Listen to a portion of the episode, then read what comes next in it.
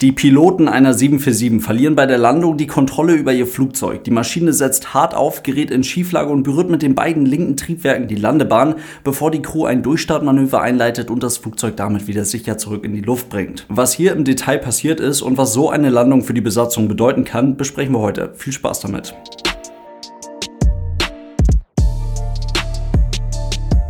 Und damit hallo und ganz herzlich willkommen. Ich hoffe, es geht euch gut. Wie bei allen Videos dieser Art, bei denen wir uns irgendwelche Vorfälle anschauen, werde ich auch bei diesem Video nicht müde zu erwähnen, dass wir jetzt hier nicht aufgrund irgendeines Internetvideos auf Möchtegern professionell analysieren werden, was diese Besatzung eventuell falsch gemacht haben könnte. Darum kümmern sich Profis, die sich nicht nur irgendein Video anschauen, sondern sich auch ganz viele Daten zu einem solchen Flug anschauen, mit der Besatzung sprechen und es wirklich im Detail analysieren, bevor sie dann zu einem Fazit kommen. Wir sprechen aber dennoch über diesen Vorfall, weil man, wie so oft, schon auf den ersten Blick eine ganze Menge Punkte erkennen kann, aus denen man lernen kann. Und da gibt es auch hier wieder wirklich einiges. Aber was ist da überhaupt passiert? Die Maschine im Video ist eine Boeing 747-400F, der Cargolux, ein Frachtflugzeug also, welches auf dem Weg von Dubai nach Luxemburg nun zur Landung auf der Piste 06 des Flughafens in Luxemburg ansetzt.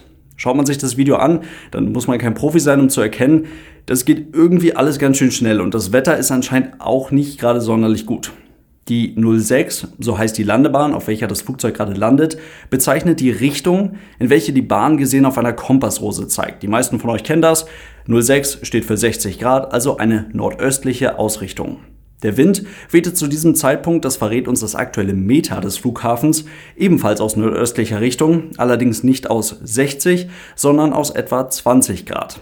Vor der Landung kam der Wind immer mal wieder auch aus nördlicher Richtung, teilweise mit Böen bis zu 25 Knoten. Das sind etwa 46 Kilometer pro Stunde. Es war an dem Tag also definitiv ein bisschen ungemütlich. Die wichtige Info für uns ist, es herrschte zur Landung böiger Seitenwind von vorne links. Allein das macht eine Landung schon durchaus anspruchsvoll, aber wir gehen noch mehr ins Detail. Die Boeing 747 kann man, wie die meisten großen Flugzeuge, mit zwei unterschiedlichen Flaps-Settings, also mit zwei unterschiedlichen Positionen der Landeklappen landen. Flaps 25 oder Flaps 30. Warum ist das überhaupt so? Um das zu verstehen, hilft folgende Grundlage. Ein niedriges Klappensetting, das erhöht vor allem erst einmal den maximal möglichen Auftrieb, den die Tragflächen erzeugen können, bei vergleichsweise wenig zusätzlichem Widerstand. Höhere Klappensettings ermöglichen dann nur noch ein wenig mehr zusätzlichen Auftrieb, bei dafür aber deutlich erhöhtem Widerstand. Den zusätzlichen Auftrieb brauchen wir, damit die Tragflächen auch bei niedrigen Fluggeschwindigkeiten im Anflug noch ausreichend Auftrieb erzeugen, um das Flugzeug in der Luft zu halten. Viel Widerstand hingegen klingt ja erstmal schlecht, aber für beide Klappenstufen gibt es gute Argumente. Der Standard ist bei der 747 Flaps 25. Denn das ermöglicht viel zusätzlichen Auftrieb, spart aber eben auch ein bisschen zusätzlichen Widerstand, über den wir eben gesprochen haben, was dazu führt, dass weniger Triebwerksschub für den Anflug benötigt wird. Und so ist die Maschine im Anflug leiser und gleichzeitig auch noch spritsparender unterwegs.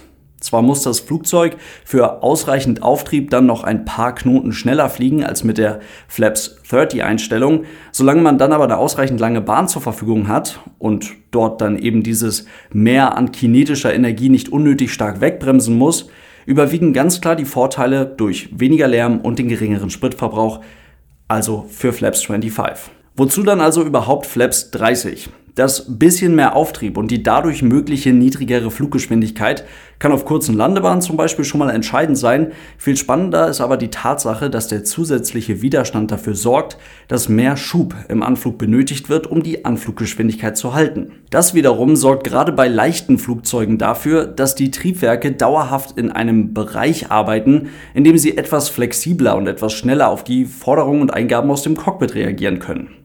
Das höhere Klappensetting bringt auf diese Art und Weise also Stabilität in den Anflug und gibt den Piloten gerade bei böigen, anspruchsvollen Bedingungen die Flexibilität, blitzschnell auf Veränderungen zu reagieren und so mit einer klar definierten Landetechnik eine reproduzierbare Landung zu erfliegen. Jetzt wisst ihr also schon mal, warum bei vielen Flugzeugen zwei mögliche Klappensettings zur Landung möglich sind und welche Vorteile das dann jeweils hat. Wir haben eben darüber gesprochen, an diesem Tag hier in Luxemburg war das Wetter ein bisschen ungemütlich. Böiger Wind, damit anspruchsvolle Bedingungen und bei so einem Wetter greift man definitiv auf Flaps 30 und die damit einhergehende Stabilität zurück. Bei der 747 gibt es da allerdings noch eine kleine Besonderheit. Und zwar ist dieses Flugzeug wirklich riesig, kann enorme Lasten bewegen und das tut es bei einer Cargofluggesellschaft natürlich auch immer mal wieder. Einfach ausgedrückt bedeutet das, so ein Jumbo kann auch zur Landung mit wenig Treibstoff in den Tanks noch richtig schwer sein. Und dadurch, allein durch dieses hohe Gewicht, muss die Maschine im Anflug vergleichsweise schnell bleiben, damit die Luft ausreichend schnell um die Tragflächen strömt, damit wiederum ausreichend Auftrieb produziert werden kann, um das Flugzeug sicher in der Luft zu halten. An böigen Tagen schlägt man dann auf die sowieso ja schon recht hohe Anfluggeschwindigkeit noch ein paar Knoten obendrauf, um damit eine Sicherheitsmarge für die plötzlich auftretenden, aber auch eben genauso plötzlich wieder verschwindenden Windböen zu haben. Und damit, das ist dann der Knackpunkt, droht man wiederum zu schnell für die Klappenstellung 30 zu werden. Denn natürlich hat jede Klappenstellung auch eine Höchstgeschwindigkeit. Bei sehr hohen Anfluggeschwindigkeiten besteht bei Flaps 30 die Gefahr, dass zu hohe Belastungen für die Bauteile entstehen könnten. Also bleibt den Piloten der 747 unter bestimmten Bedingungen an einem solchen Tag dann manchmal eben doch nur Flaps 25 als Möglichkeit für die Landung, da die dazugehörige Höchstgeschwindigkeit deutlich höher liegt. Und das ist ja eigentlich die unschönere Option bei böigem Wind und einem sehr schweren Flugzeug. Und so kommen dann tatsächlich doch schon mal ein paar Dinge zusammen. Aber immerhin, Luxemburg, 4000 Meter lange Bahn, 60 Meter breit, das sollte zumindest easy sein. Könnte man meinen. Die Landebahn in Luxemburg ist nämlich tatsächlich ziemlich anspruchsvoll und das liegt an ihrem Anstieg. Wir schauen auf die Karte. Da heißt es 0,4 Prozent. Das sind 16 Meter Höhenunterschied auf 4000 Meter Länge. Das merkt man schon, ist aber halb so wild. Hier muss man dann einen genaueren Blick auf das Runway Profile werfen. Im ersten Drittel steigt die Bahn nämlich um 1,6 Prozent an und das ist tatsächlich sehr ordentlich. Diese knapp 16 Meter Höhenunterschied verteilen sich dann also nicht auf die 4000 Meter lange Bahn, sondern die hat man schon in den ersten 1300 Metern Bahn. Das erfordert ein deutliches Anpassen der Landetechnik.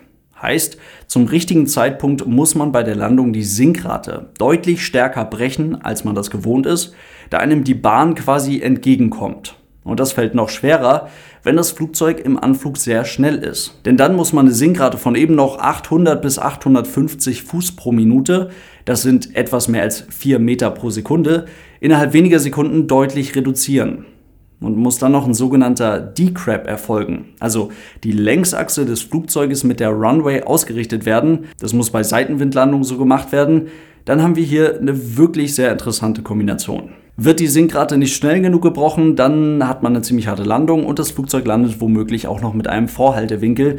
Das Flugzeug schiebt also so ein bisschen über die Landebahn, ist eine große Belastung für das Fahrwerk, möchte man eigentlich vermeiden, bringt auch sehr viel Unruhe in eine solche Landung rein. Wird die Sinkrate allerdings zu stark gebrochen oder zu früh gebrochen, dann schwebt das Flugzeug einfach so über die Landebahn und der Wind schiebt die Maschine innerhalb kürzester Zeit von der Mittellinie der Bahn einfach weg. In diesem Fall landete das Flugzeug ziemlich hart. Die Sinkrate wurde möglicherweise nicht stark genug gebrochen und man kann dann schön erkennen, wie das Flugzeug die Piloten einfach überholt. Und das innerhalb eines winzigen Augenblicks. Die Nase fällt einfach runter und dann reicht bei eingefedertem Fahrwerk auch schon diese minimale Schräglage aus und die Triebwerke berühren die Piste. Was danach kommt, ist wie im Lehrbuch, die Triebwerke werden auf vollen Schub gebracht, die Nase des Flugzeuges wird auf knapp unter 10 Grad Pitch festgenagelt und so garantiert man, dass das Flugzeug definitiv wieder in die Luft kommt, ohne aber direkt mit dem Heck hinten auf der Runway aufzuschlagen. Das gilt es nämlich unbedingt zu verhindern. Nach einer Runde um den Block landet die Maschine dann sicher in Luxemburg. Also zusammenfassend, ich möchte euch damit eigentlich nur zeigen, dass bei dieser Landung eine ganze Menge Punkte zusammengekommen sind, die diesen Anflug und diese Landung definitiv äußerst anspruchsvoll gemacht haben. Haben die Piloten einen Fehler gemacht? Gut möglich, das wird untersucht. Werden sie dann ihre Lizenz verlieren?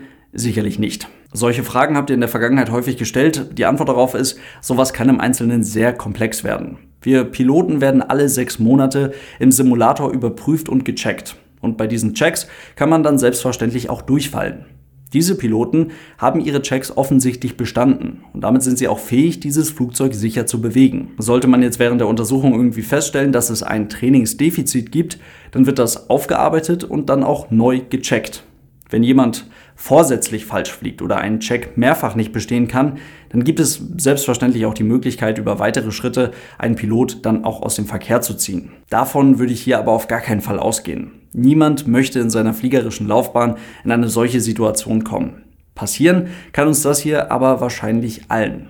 Umso schöner ist es doch, dass wir hier mal wieder einen Vorfall miterleben durften, bei dem niemand zu Schaden gekommen ist, aus dem wir aber alle selbstverständlich wieder etwas lernen können. In diesem Sinne soll es das heute gewesen sein. Vielen Dank fürs Zuhören. Ich hoffe, es waren ein paar spannende neue Infos für euch mit dabei. Ihr findet das Ganze mit dem ganzen Bildmaterial und so natürlich alles auf YouTube bei Aeronews Germany. Und falls ihr die Podcast-Version dieser Aeronews unterstützen wollt, denkt dran, dafür gibt es auch eine Patreon-Seite. Vielen Dank für euren großartigen Support, Leute. Bis zum nächsten Mal und tschüss.